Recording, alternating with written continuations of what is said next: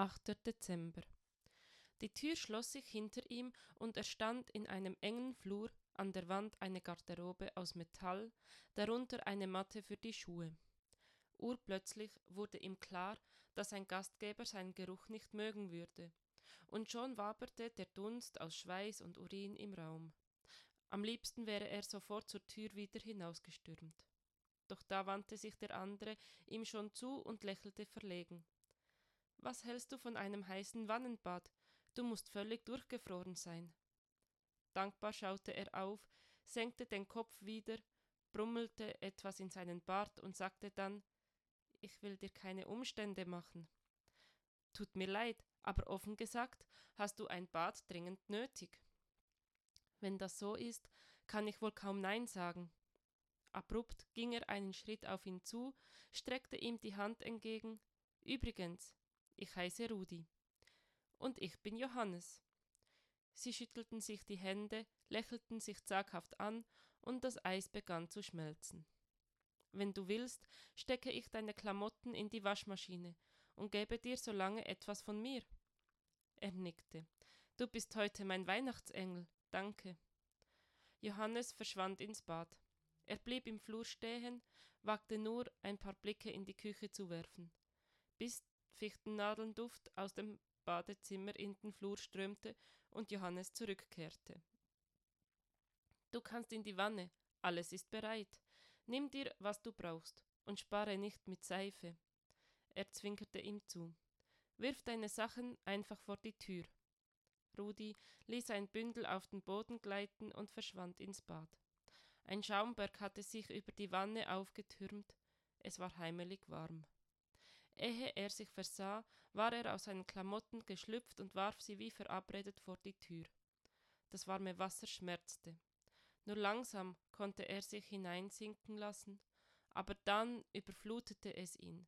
Die Wärme streichelte seine Haut, strich die Anspannung davon. Mit einem Seufzer ließ er sich fallen und gab sich der Geborgenheit hin. Wann hatte er sich das letzte Mal so wohl gefühlt? Er wusste es nicht. Tränen schossen ihm in die Augen, und auch die ließ er laufen. Einfach so, als wäre es das Normalste der Welt, in einer Badewanne zu liegen und zu weinen. Johannes hatte Handtücher bereitgelegt. Sorgsam trocknete Rudi sich ab. Zum ersten Mal seit langem nahm er sich Zeit, die roten Stellen auf seiner Haut, besonders an den Armen und Beinen, genauer zu betrachten ob er um eine Hautcreme bitten konnte. Lieber nicht, das wäre zu viel der Gastfreundschaft. Aber er könnte doch mal zu Schwester Adeline gehen. Vielleicht hatte sie eine Creme. An den Fesseln schien die Haut sogar etwas entzündet zu sein. Da juckte es auch schon lange. Jetzt brannte es auch noch.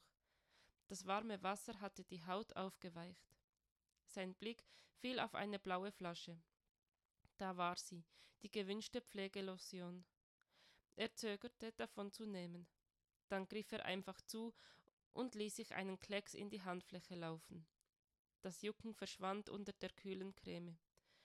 Aber so viel wie sein Körper verlangte, traute er sich nicht zu nehmen, obwohl er ja bezahlen konnte, weil er einen goldenen Schlüssel besaß. Johannes hatte Wort gehalten. Vor der Tür lagen Unterwäsche, Hose und Pullover, sogar ein paar frische Socken. Er schlüpfte in die Sachen, sie passten wie angegossen, und fühlte sich wie ein Kind zu Weihnachten, das ein lang ersehntes Geschenk ausgepackt hatte.